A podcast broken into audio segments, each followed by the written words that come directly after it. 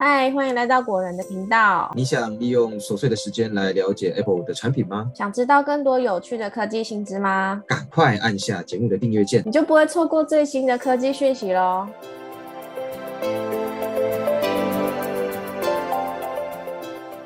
欢迎来到果仁聊科技，大家好，我是 Silver，我是 Robert。虽然说 iPhone 十四系列才刚发布，大概两个多月左右，但是网络上呢，已经开始有很多关于 iPhone 十五的相关传闻了。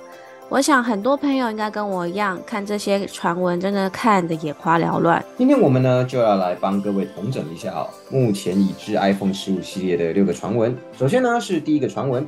呃，是 iPhone 十五改用 USB-C 连接副。没错，第一个传闻就是 iPhone 十五系列充电孔可能全面改成 USB-C 连接副，这也是最有可能实现的传闻之一。毕竟欧盟呢，已经在前阵子呃正式通过统一充电标准法案。新法规呢将在二零二四年上路，也就是说，未来苹果若想在欧洲卖 iPhone，那 iPhone 的充电孔呢就必须是 USB-C。加上之前也有传闻，就是表示说，苹果内部其实已经测试过很多次，把 iPhone 改为 USB Type C 的可行性，但是并没有公布测试结果。不过整体而言呢，是朝向淘汰 Lightning，改用 USB Type C 的方向前进。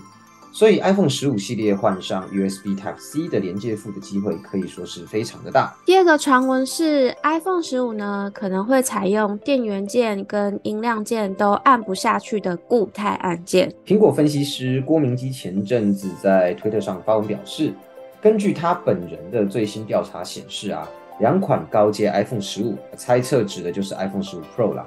的音量键呢，跟电源键将采用固态按键设计，并且会在机身内部的左右两侧增加震动马达来模拟压感。由于设计改变，iPhone 十五 Pro 的震动马达数量会增加到三颗，相关的供应商也都将受惠，而且预期未来高阶的安卓手机也会跟进这个设计。先前我们也有在科技周报聊过，呃，固态按键呢其实不是一个新技术啦。现在 iPhone SE 第三代以上的 Home 键呢，用的就是固态按键，主要呢是透过震动模拟出按下去的感觉，但实际上是按不下去的。好处在于少了这个按键结构，可以降低损坏几率，但坏处就是必须要用手指实际接触才可以触发。第三个传闻呢是所有型号都能使用动态岛。动态岛是 iPhone 十四 Pro 系列的专属新功能，它能够依照目前手机的使用状况来显示各种不同的资讯。现在也有传闻表示啊，iPhone 十五将会在全部机型上都用动态岛，等于不一定要买到较贵的 Pro 机型也能使用动态岛的功能。果仁编辑觉得这项传闻也是蛮有机会实现的。毕竟动态岛的出现，基本上也就间接预告了未来 iPhone 跟 iOS 的发展方向。所以让动态岛普及在 iPhone 所有机型上呢，是迟早的事情。第四个传闻是，机型尺寸大小不会改，它会维持六点一跟六点七寸。虽然苹果第一次进行尝试的平价版大荧幕 iPhone 十四 Plus 的销量不如预期。但关于机型尺寸方面呢，目前都还没有听到传闻表示说大小会有改变。可能一样会继续维持 iPhone 十四跟十四 Pro 的六点一寸，以及十四 Plus 跟 Pro Max 的六点七寸。第五个 i 十五传闻呢，是可能会加入潜望式望远镜头。今年 iPhone 十四 Pro 在相机方面，只有主镜头与超广角镜头有升级，而望远镜头的部分是维持跟 iPhone 十三 Pro 相同的规格。潜望式望远镜头呢，也预计会出现在 iPhone 十五 Pro 系列的相机升级当中，可能呢会提供五到十倍的光学变焦，提升长距离拍摄的照片品质跟细节。再来是最后一个传闻，是 A 十五可能使用 A 十七 Bionic 晶片跟八 GB 的记忆体。这次呢，iPhone 十四 Pro 上的 A 十六 Bionic 晶片。可说是苹果历年来晶片性能提升幅度最小的一代，整体性能呢跟 A 十五 Bionic 的相比差距呢非常小。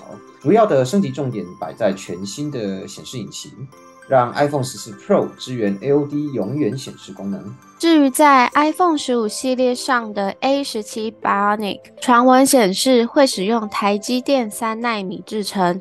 而且会用上八 GB 的记忆体，效能预计会提升百分之十到百分之十五左右，功耗的部分会降低大概百分之三十。那以上呢，就是 iPhone 十五目前所知道的六个传言会诊。